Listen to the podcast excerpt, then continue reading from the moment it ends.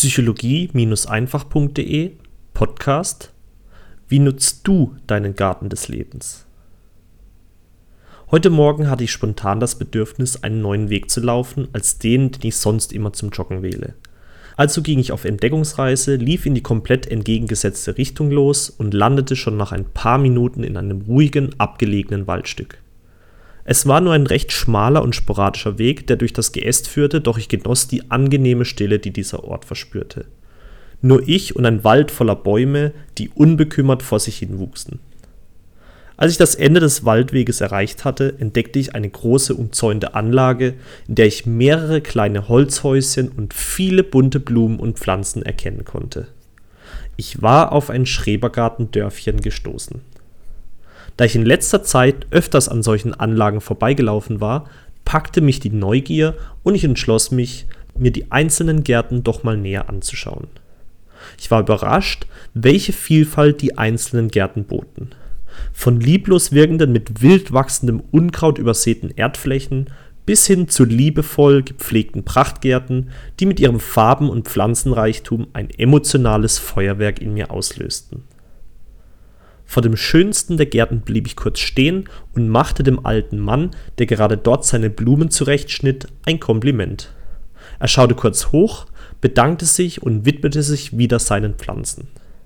Zu diesem Zeitpunkt war es gerade Vormittag und nein, der alte Mann saß nicht daheim in seinem bequemen Sessel und schaute Fernsehen, sondern er stand draußen in der prallen Mittagssonne in seinem Garten und arbeitete an seinem eigenen, ganz persönlichen Königreich.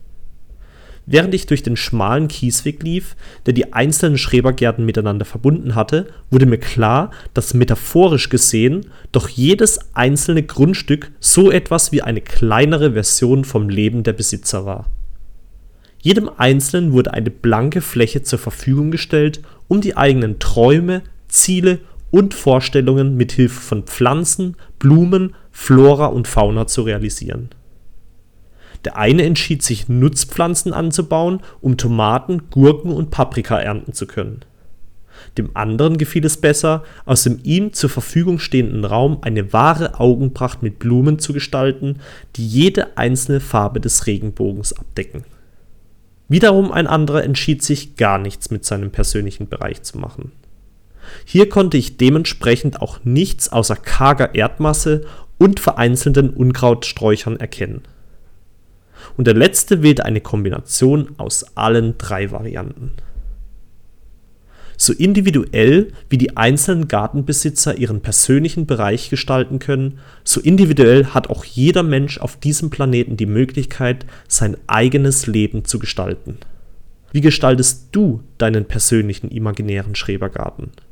Nutzt du ihn, um deine körperlichen oder um deine mentalen Bedürfnisse zu stillen? Vernachlässigst du ihn, weil du keine Zeit oder Lust hast, dir etwas dort aufzubauen? Oder wählst du eine Kombination aus allen drei Varianten? Vielleicht sogar eine vierte, die ich noch nicht kenne? Es liegt an dir. Du hast die Wahl. Du entscheidest, wie der Schrebergarten deines Lebens aussieht. Die Regeln dazu sind kurz und einfach wenn du etwas erschaffen willst, das nicht nur dich, sondern auch andere Menschen erfreut und begeistert, dann ist dies mit mentaler und auch eventuell mit körperlicher Arbeit verbunden. Regelmäßig. Ein wunderschöner Schrebergarten, der die Nachbarn zum Staunen bringt, erfordert die tägliche Aufmerksamkeit und Pflege seines Besitzers. Oft vergehen viele, viele Tage und Wochen, bis du die ersten Ergebnisse deiner Arbeit siehst. Eine Blume fängt als winziges Saatkorn an und braucht ihre Zeit, deine regelmäßige Zuwendung und viel, viel Wasser, um am Schluss ihre volle Schönheit entfalten zu können. Die Frage ist nur, ob es dir der Aufwand wert ist. Ich wünsche dir einen kreativ schöpferischen Tag. Dein Aljoscha.